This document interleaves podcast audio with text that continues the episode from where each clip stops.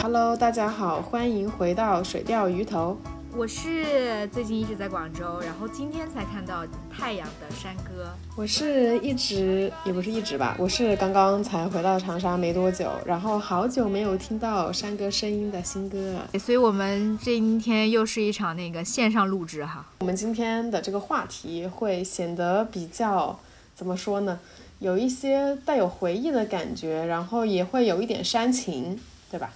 对的，对的，而且我们今天这个形式还挺有意思的。大家在听完我们两个说完之后，会听到我们几个好朋友他们的一些想法。嗯，对，我们这期想聊的这个话题究竟是什么呢？其实还蛮简单的，也就是我们想聊一些瞬间，那是一些我们当时觉得没有什么，或者说很平凡，但是我们现在回过头来看，对于我们自己来说呢，这些。瞬间却又变得很重要，显得对于我们人生的影响很重大。对，如果要是这个瞬间给到你，你觉得会是什么样的一个瞬间？其实我刚刚想到这个瞬间，然后马上想到你和我之间发生的一件事情，肯定是之前大二的时候，你拖着我去参加英语辩论队的面试。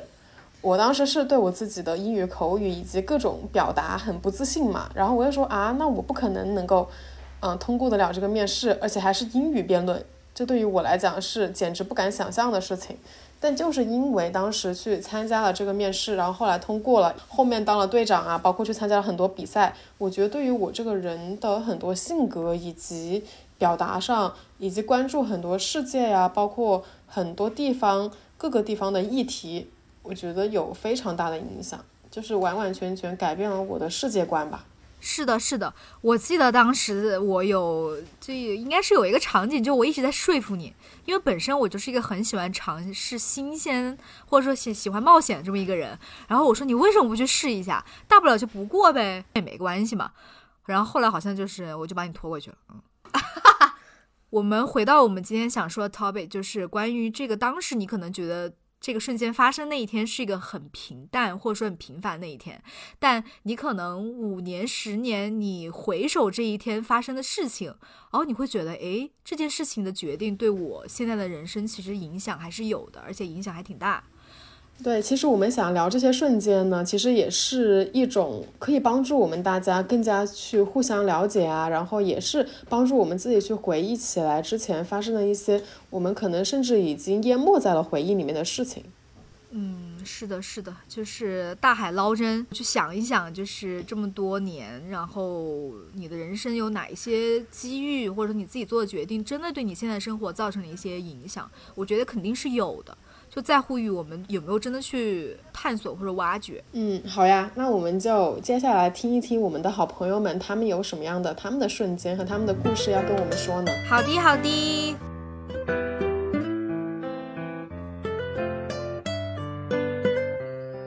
嗯，大家好，我是老马，嗯嗯，我的官方艺名叫金马。然后可能会说到，我觉得当时觉得很平凡，但回过头来影响很大的瞬间，觉得很重要，或者是，呃，觉得他对自己的未来的推动很大的一件事儿的话，我觉得可能是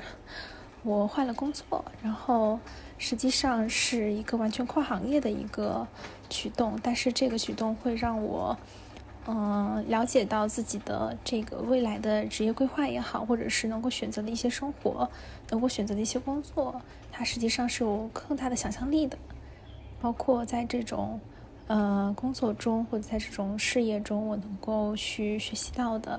我的知识氛围，我能够打开的眼界，我遇到的新的伙伴，新的一起成长的人，他们也是给我带来了很多的启发启示。这个和我以前在我的公司，或者说我的这个生活的这个范围 range 里面，他们其实是挺不一样的。但我感觉，反而对我影响很大的事情呢，它都是，呃，不是我的外力能够改变的，但是呢，能够一点点影响我的生活。可能，呃，有一群在身边一直陪伴我的朋友也好，然后，嗯，或者说是遇到的。呃很对的人，然后给我带来的对亲密关系的信心，以及呃对这种就是良好互动的一种信任跟期待，这个是我觉得可能潜移默化的会对我产生一些影响的部分。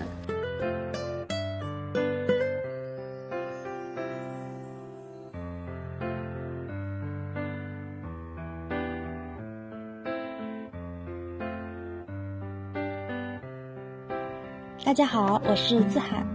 我要分享的故事可能和主题不是那么贴合，虽然它确实是一件平凡的小事，但当时这件事情刚发生的时候，我就意识到这对我而言是一件非常重要的事。这件事发生在初中一次月考之后，我数学和英语拿了两个满分，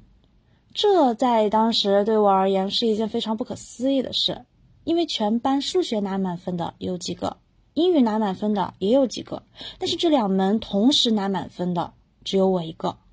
所以前一节课英语老师在报满分成绩的时候，大家都还是鼓掌；后一节课数学老师在报成绩的时候，报到我的名字，大家哇哦了一声。数学老师问：“你们为什么那么惊讶？”有同学说：“他英语也考了满分。”再之后语文出成绩，我从小到大语文都很烂。但当时语文成绩也没有拖后腿，在全班来看也算是一个中等偏上的水平。下午理综出成绩，两百分的满分，我记得非常清楚，我拿了一百九十三分。虽然这两个这个分数直观来看好像也没有什么大不了的，但是以我当时的水平，理综水平和那次卷面的难度。打一百九十六、一百九十七分都是非常正常的一个分数，所以一百九十三在当时来看就是一个不太好的成绩。所以我拿着卷子在感慨这件事的时候，旁边有一个同学听到了我说：“你够了啊，你知足吧，考了两个满分了，你还要怎样啊？”但是另外一个同学看到我的成绩的时候，他说：“你只考了一百九十三分，那有点可惜呀，你你数学和英语都考了两个满分。”他。确实是一件小事，但当时对我触动特别大。听到这两句话，就下定决心，我一定要向后者学习，像后者那样思考。我希望自己在做任何事情都能往更好、更强的方式发展。我感觉这件事对我有两方面的影响，虽然我之前没有意识到。首先是对优秀的人的态度。我高中的时候，身边有非常多特别闪光的人。对每一个我觉得很优秀的人，我心里面最大声音是：他好厉害，他好强，我好佩服他，我非常敬佩他，我想和他做好朋友，我想和他一样变得那么强。好像从来不会有一些嫉妒的心理，或者是一些嗯酸不溜的心理。我想这可能是当时初中那件事对我而来的影响，它可能也影响到了另外一个方面。因为我自己的副业或者是说爱好是写歌，在这件事情上也不算是得到了什么成就，也不能自己完全独立写歌。在前几年，B 站上很流行什么十三四岁。初中生写歌到现在也都还有这种标题的视频在 B 站播放量很高很火，点进去看他们确实也写的非常好。看到他们十三四岁就已经可以自己用软件或者是自己编曲、自己吹拉弹唱就已经很厉害的时候，其实对我而言是一件非常大的打击。就你二十多岁了，在这方面乐理乐理可能也不行，然后写歌呢又没有像他们这么多面手。那你这个兴趣爱好，爱了个寂寞，就是这种感觉，不知道是不是受到这样子事情的影响？我觉得眼睛要往上看，然后我能走到哪个程度就走到哪个程度，我这一辈子也就够了，在我最喜欢的事情上，这就可以了，而不是跟旁边的人或者是跟比我高一点点的人去比较，让自己觉得啊，天哪，人家比我小那么多。还那么厉害，我好焦虑，我觉得我自己一事无成，这是一个非常不好的心态。所以我现在面对年龄也好，面对别人和我的差距也好，我都不再自卑，不再自责，也不再自怨自艾，而是眼睛就冲着最厉害的那一群人看，心里面想着。我要向他们学习，我很羡慕，我很佩服，我很敬佩他们。我也想像他们一样强，我也想写出那么好的歌。在另外一种心态，可能就是对自己喜欢做的事情，或者是自己嗯手上做的事情一种精益求精的态度吧。嗯，就像是那个两个满分，但是一个考的不好的成绩一样。我想的不是。啊，我已经考两个满分了，我已经很厉害了，安慰一下自己，把这件事情过去。而是我应该要把那个一百九十三分变到一百九十六、一百九十七的水平。就算是现在我做任何我不喜欢的事情也好，或者是当然更费心思的，肯定是在自己喜欢的事情上面。我希望他能做到我当下水平，或者是当下水平最完美的程度。嗯，现在这么回想。这么来复盘当年这一件小事，确实对我的人生，对我对很多事情的态度，很多人的态度都有比较大的影响。我现在就感觉我不是很会去嫉妒人，嗯，别人在炫耀他自己的一些东西的时候，我可以很由衷、很真心的对他说，嗯，真的很不错，你真的很优秀。然后对待我。佩服的，我很敬佩的，明显高出我一大截的人，我心里面也会是，我想像他们一样优秀，我也要很努力。总之，他确实对我的人生态度产生了非常积极的影响，我很开心。当年我遇到了这件事情，让我从一个很一般的人变成变到现在还比较自信的，比较觉得自己在某些程度上优秀的这个样子，我觉得都归功于他们。我很感激我遇到了这件事情。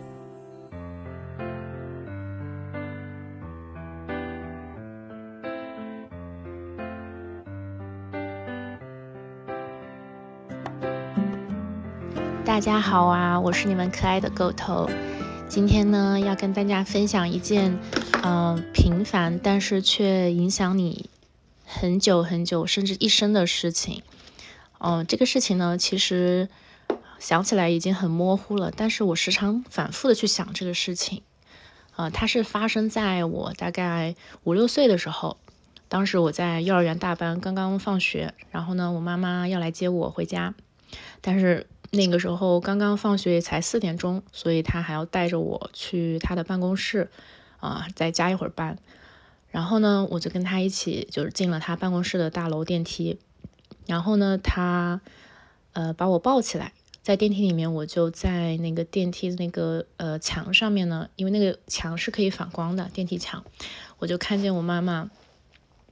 她低着头，然后呢，两个眼睛里面全是眼泪，就是落下泪来。我当时因为太小了，其实我说不出话来。面对这种场景，我现在回想起来，我当时能做的就是沉默，我也没有说伸手去擦妈妈眼泪，我说妈妈你别哭啦。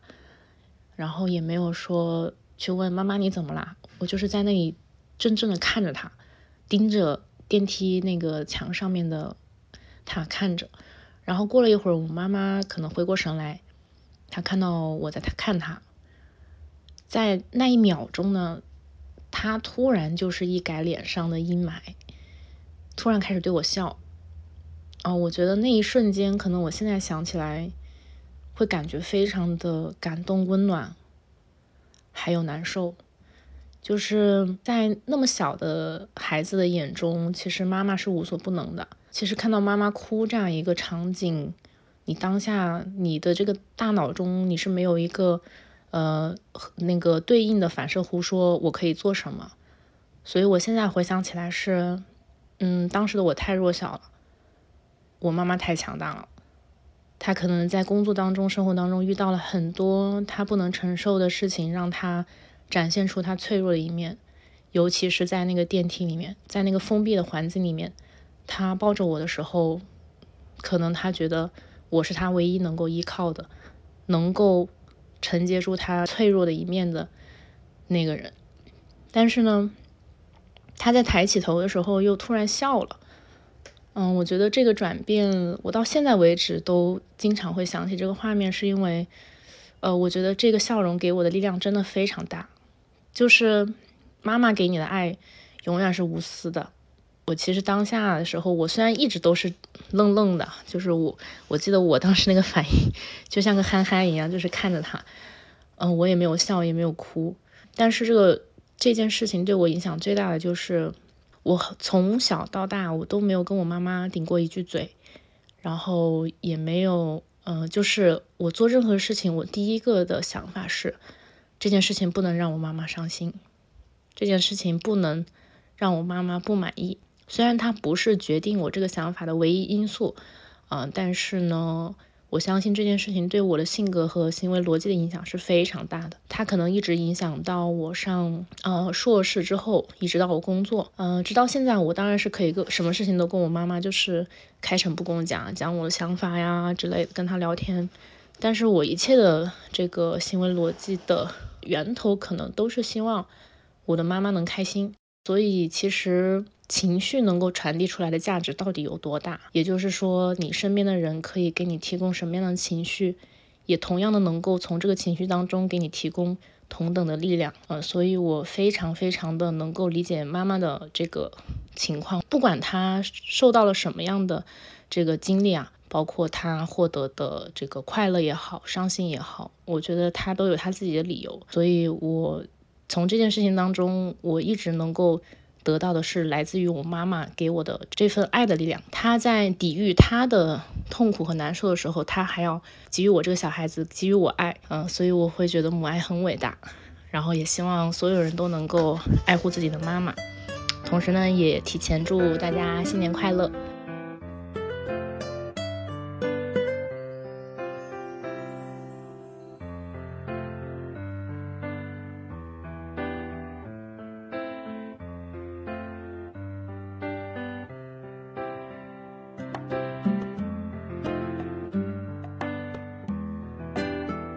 大家好，我是阿朵。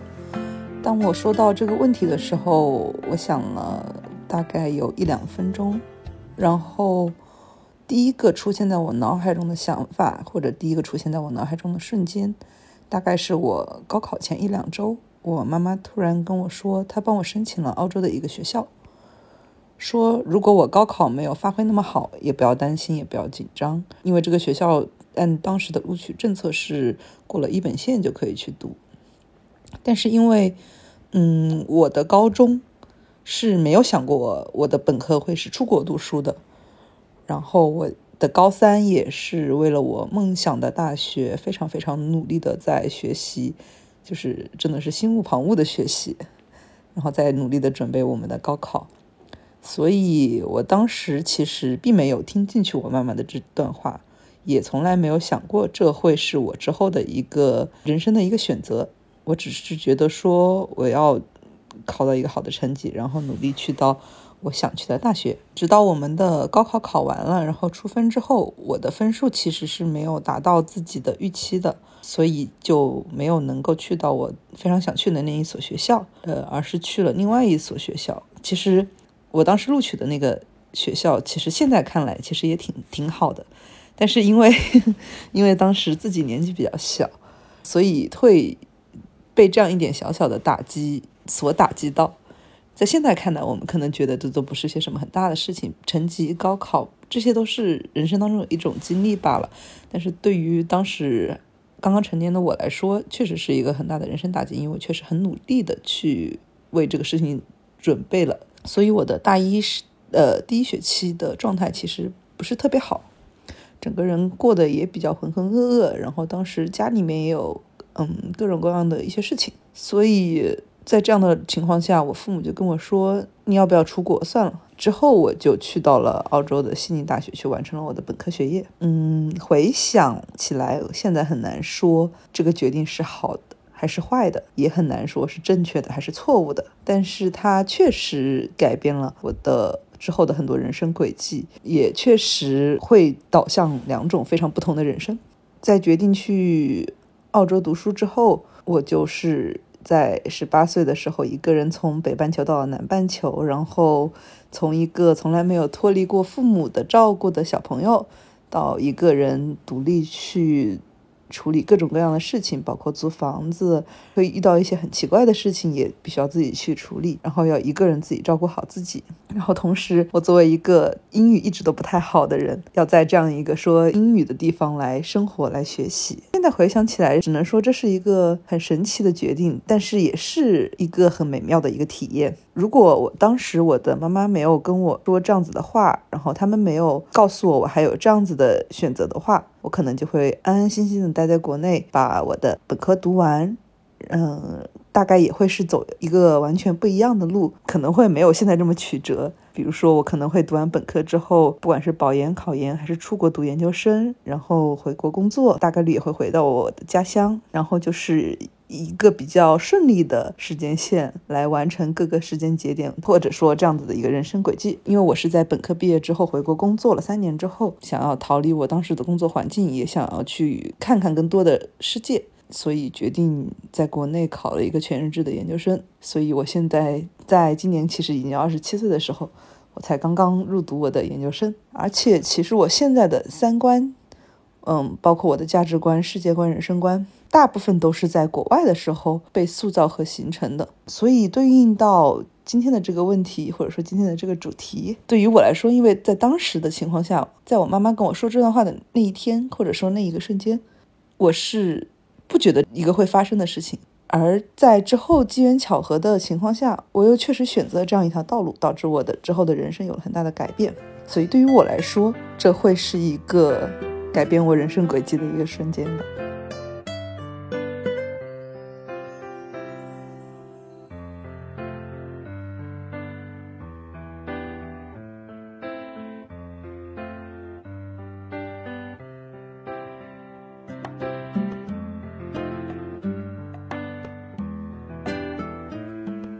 大家好，我是小刘，这是我第一次来到这个水钓鱼头的播客，所以我的心情总体而言是有些忐忑和紧张的。呃，我一直在想我要有一个什么样的代号啊，想来想去呢，最后还是用小刘来代替了。那么我们言归正传啊，回到本次这两位这个新哥和山哥来给我发放的任务。啊，有没有什么我当时觉得影响很小的，或者是平凡的瞬间，事后回头看却对我影响很大？嗯，那么我想来想去，嗯，我认为这个瞬间对于我而言，其实是跟友情相关的一个，呃，小小的一个方面。那么就是把自己的一些原有的认识的好朋友介绍给新的认识的朋友。这样的一个瞬间，它其实目前而言对于我来说是影响非常大的。这个故事呢，其实最早是追溯到刚上大学，也就是我本科的那段时间。那么，相信你们在之前的时候已经听过了这个可爱的狗头来对你们进行的一个 播报和讲解啊。那么，其实这个故事就开始于我和这个狗头之间。狗头、新哥和山哥，他们其实都是大我一届的这个学姐。我和狗头呢是先在这个当时的一个新生答疑群里认识的。那么一开始，啊狗头和山哥呢，他们是在同一个社团认识了很长时间的好朋友。山哥和这个新哥呢，他们又是室友。所以，在我一开始刚去澳门的时候嘛，嗯，周围的环境都不是很熟悉啊。那么狗头呢，他带我一起去办理入学的这个各种事宜，然后带我去学校的周围附近进行一些采购啊，然后包括带我去吃一些美食和一些标志性的景点去逛一逛。那么后来也是推荐我去参加了很多他们社团的活动，我也就认识了这个山哥啊。那么从这个山哥之后呢，我又顺理成章的认识了这个新哥，包括这个狗头，他后来中间啊来我家玩的时候，也会介绍发小给他认识。嗯，可能对于我而言的话，都是我特别要好的朋友的话，我会。嗯，选择去让他们都认识，然后因为就是相当于你会想要把这个周围的这个喜悦或者是一些快乐让大家产生一个共同的一个连接和分享，所以说，这虽然只是一个瞬间，但其实现在已经演变成了一种习惯，并且我们的这个人际关系的网络就由此而展开。啊，大家的关系也是变得越来越的紧密，就像是本来是一座座啊独立的山脉，那通过你的链接或者是介绍，形成了一个连绵起伏的一个状态。而在这个交往的过程当中，啊，原本的朋友，大家关系会更加的紧密，然后友谊会更加的深厚。那么这个朋友之间互相给予出的爱，其实。在一座一座山之间，也形成了一个回音和回应，能够让大家的心灵或者是一些情绪上的感知更好的去呼应。于是，在你眼前就会形成一幅非常波澜壮阔的一个景象。所以说，这个瞬间，它在当时对于我而言，其实只是一个很小的一个举动，或者说。嗯，我并没有去对这个行为赋予它这么多的意义，但是回过头来看，呃，由于我整个的人际关系最重要的一个人际关系的脉络，就是以此为铺垫的，呃，对我的影响其实是非常深刻的。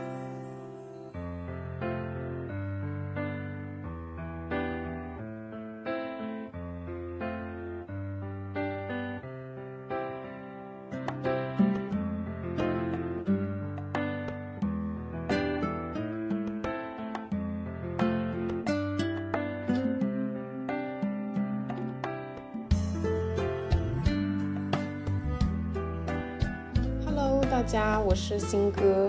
我来跟大家讲两个就是又平凡又不平凡的瞬间。我能想到的第一个其实是离我们现在比较远的时候，那个时候是我在读初中，然后有一次期末考试出分数，我的语文成绩是九十八分，因为在当时。我们那边是一百分的满分，而且我们大家也知道，就是对于一个语文考试来讲，你一般作文扣两分，可能说其他的一些题目，包括选择题啊、阅读理解，多多少少、多多少少可能也要扣个一两分嘛。所以当时这个成绩对于我来讲，就是一个还挺大的一个认可。后来老师也让我把我的作文在班上朗诵，然后后来又把作文贴到了后面的黑板报上。我当时就认为，哇哦，原来我自己在语文这个方面，特别是在写作文上，还是有一些能力、有一些天赋在的。所以在这种激励下，后来呢，我的语文成绩就一直保持的不错，以致后来到了高中的时候，我的写的文章好像也是，嗯，应该是有两三次吧，还是两次，就是登录入了我们学校当时的。就是刊登在了我们学校当时的校园的杂志上，然后呢，那个杂志也是到了每一个出版的期间，也是会在每一个班上这样进行分发的。我就觉得自己特别受认可。这个事情为什么？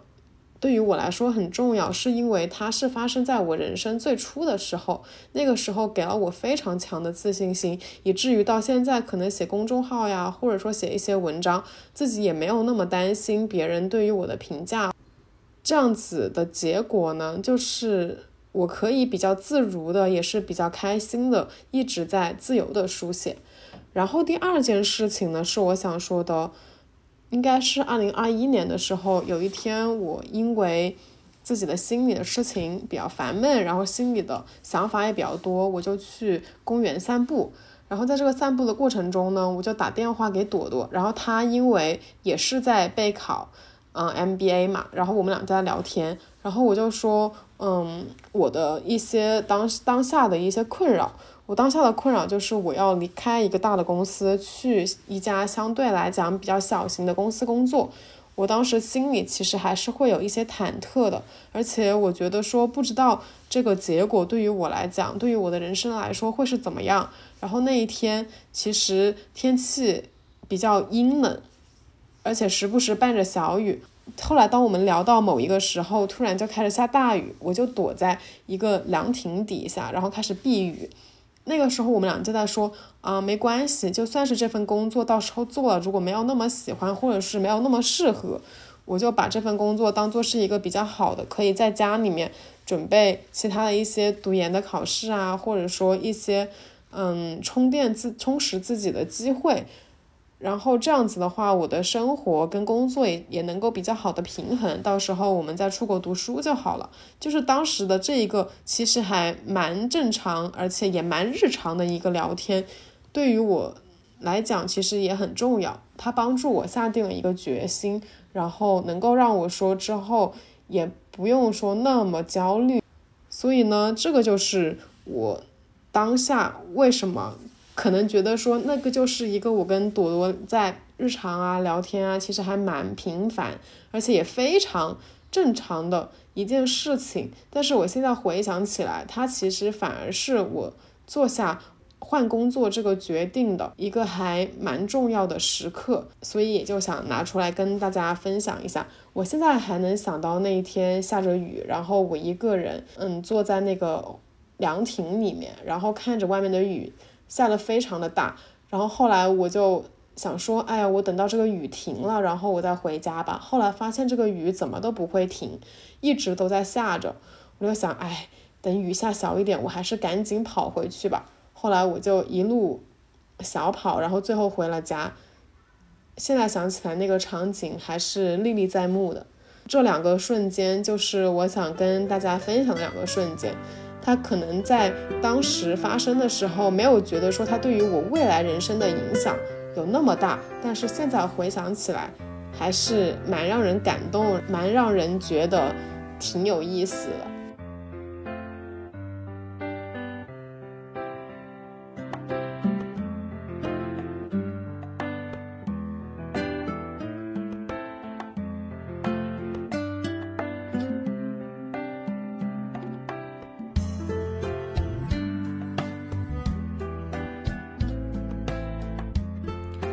Hello，大家好，呃，我是山哥。然后，关于今天要征集的这些问题，我当时在想，这些问题真让人纠结，到底谁想的呀？后来我一想，啊，这是我自己征集的啊，就当我没说吧。我觉得关于就是之前可能让我自己没有很在意，但是的确对你之后的人生啊有一定影响的瞬间，在我看来真的很多很多。然后我筛选了三个，这三个瞬间其实涉及到我人生各个方面的呃三个瞬间。那第一个瞬间是有关于提高我的自信，就是在二零一五年我的大学寒假的时候，我参加了一个商业比赛。这个商业比赛是在香港，那当时场上呢就很多各个学校来的，我觉得能力挺强的一些呃同辈们。然后最后一场就是轮到我们组去汇报的时候。然后我们我就上去汇报，然后我下来的时候呢，我们台下一个导师就跟我私聊了一下。其实整个对话时间其实并不长，大概就是十几分钟。但是他跟我说了一点，我我记忆犹新。他跟我说，我觉得你的能力是有的，而且你在你说到你自己非常笃定的那一些内容的时候，你的自信是可以让在场的每一个人都能听进去你要说的话，而且你也有说服力。但是呢，在你说到你很明显不笃定的时候，你的脸上又会写着很明显的紧张胆怯的情绪。其实这个时候，你照样可以调动你自信的情绪去完成你整个演讲，这样你会做得更好。当时的我听到这番话，我就觉得哦，这是一个比较好的 ending，对我这七天的一个商业比赛一个比较好的一个句号。可是。我现在回想起来啊，不论是我剩下那四年的大学的各种演讲，以及包括在工作场合里向领导汇报，其实蛮多人都会说，哎，我觉得你演讲能力挺强的，你的表达欲比较 OK，然后你也可以调动起，呃，听众们的一个反应啊，然后把控一下现场的一个氛围。所以就是我现在想起来，就是。这第一个瞬间的确给了我很多公众演讲的自信，所以我要特别感谢当时给了我这番话的导师。我现在其实可能都没有他的微信方式，但是我觉得，呃，他给我的人生确实带来了很多的肯定和信心。而且还有一点就是，他并不是我很熟悉的一个人，他是在场的一个我只认识了七天的这么一个老前辈，所以他说的话其实比熟悉我的人在我听来更有说服力。这就是第一个瞬间哈。第二个瞬间，我想提的是关于我去港中文研究生去上到了可持续旅游规划的这个专业。其实当时我去申请。这个专业，我其实当时的那个决定做的还挺匆忙的。就是有一天我在坐地铁，然后跟我一起申请研究生的一个网友，他给我发微信，他就问我，他说：“哎，你有没有申请港中文的这个专业？”我说：“我没有啊。”他说：“为什么呢？”我说：“我觉得我这个背景可能不是很 qualify，就是没有到那种资格。”他说：“我不觉得呀，我觉得你应该是 OK 的。”然后我就说：“真的吗？”他说：“反正你就去递一下呗，就是大不了你就没进。那万一进了呢？就他那句‘万一进了’嘛，当时给了我一点心动的感觉。所以我当时我就回到家里面，然后我打开电脑，然后应该就花了一个小时就把这个专业给申请完了。申请完的那一天，我就觉得，嗯，我自己估算了一下这个胜算哈，大概是在百分之十五到二十之间，也就是换句话说，这个胜算并不是很高。”但是呢，三个月之后，我顺利的拿到了这个专业的 offer，而且更神奇的是，我现在毕业之后的第一份以及第二份工作都和这个可持续旅游规划有着比较密切的关系吧，就是可能更多跟城市规划，更多跟可持续发展有密不可分的联系。而且我觉得最神奇的就是我们现在在做的这个水钓鱼头的这个播客，嗯，我们的第七期我有录过我们这个专业的一些内容，就是当时可能想。给大家普及一下什么叫可持续旅游规划，然后呢，嗯，这一期的内容就一不小心上了首页，然后那天上完首页之后，我看到评论区有对这个议题、这个内容很感兴趣的朋友们，然后在底下纷纷留言。而且与此同时，我的港中文的教授们，他们就看到我这个动态，然后纷纷来就跟我说：“哎，如果日日后有机会，希望你可以回到你的这些同学们做一个讲座。”当然，现在还没有实现这个愿望。我的第二份工作也是我的领导听到了我的这期播客，然后认识了我，然后通过我的播客去联系到我，然后我才有了第二个的工作机会。所以，如果我们把这个时间线像一个一个珍珠串在啊，这个我人生的这个脉络里面哈，哎，这话说的好文艺啊。然后我就会发现，当时我去申请港中文研究生的这个决定，在当下我真的没有怎么放在心上，因为我觉得肯定，或者说，因为我觉得没有太大概率去能拿到 offer。结果呢？从我的工作，从我的学校的教授给我的反馈，嗯，我的播客里面大家的留言，我我都能感觉到那个瞬间做的决定真的是太正确了，而且真的影响真的是挺大的。这就是我第二个瞬间哈，这个就这个瞬间影响了我是怎样把我对社科的一些热爱爱好添加到我的工作里面去。那这就是第二个瞬间哈。第三个瞬间其实就是二零一五年的年末的时候，我当时跟我的一些朋友申请了，嗯，我们学校去美国迪士尼实习的这么一个机会。啊，这个项目其实我们当时是需要去面试两轮的。然后当时我记得年末的有一天，我一朋友跟我说说，哎，要不我们去试一下吧？我说可以啊。当时我的胜算，我都没有想过胜算这件事情。我觉得这个应该还挺难的吧。确实中间也过了比较煎熬的几个月，然后过五关斩六将。当然后来我们顺利的拿到了那个去美国实习的那个 offer。然后我就发现去美国做这个决定，它为什么对我影响很重大呢？它的原因就在于这么一个多元然后包容的社会给到我自己去。用不同的角度去看待我自己，我可以脱离原来那个社会，我可以在一个新的国家去看待我自己的性格、我自己的外貌、我自己的兴趣爱好。我当时还记得我的一个美国同事跟我说：“我觉得你的笑容很好看，我觉得你的笑容很灿烂。”我就发现那个国度的人们对于审美，对于一些我们已经被规训了的东西，他们有一套截然不同的看法和评价。所以我从美国回来之后，我就自己有去减肥。然后自己有去健身，有去做一些科学的瘦身的这这些一套方案，因为我觉得那样的一个经历让我更加有勇气去接纳自己的缺陷，接纳自己可能身上没有那么好的地方，去拥抱一个更好的自己。所以我觉得那段经历对我来讲，真的是我目前人生很重要、很宝贵的一个经历。对，以上就是我分享的三个瞬间。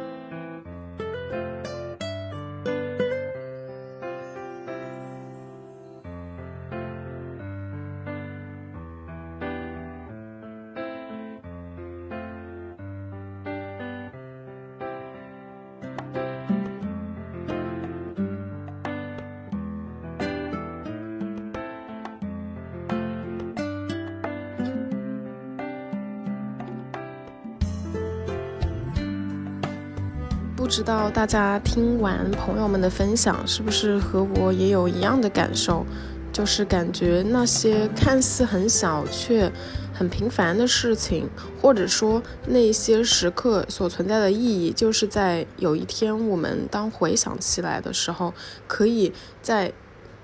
记忆的大海里面。捞起这一瓢，然后我们会发现，原来那一个时刻对于现在的我们，甚至是未来的我们来说都很重要。人生中会发生大大小小的事情，我希望的是我们能够用更加开放、更加去珍惜的眼光去看待那一些发生的事情。也希望大家能够留下自己的看法，我们非常希望能够在留言区看到你们的回复哦。那这一期就到这里，跟大家说再见，拜拜。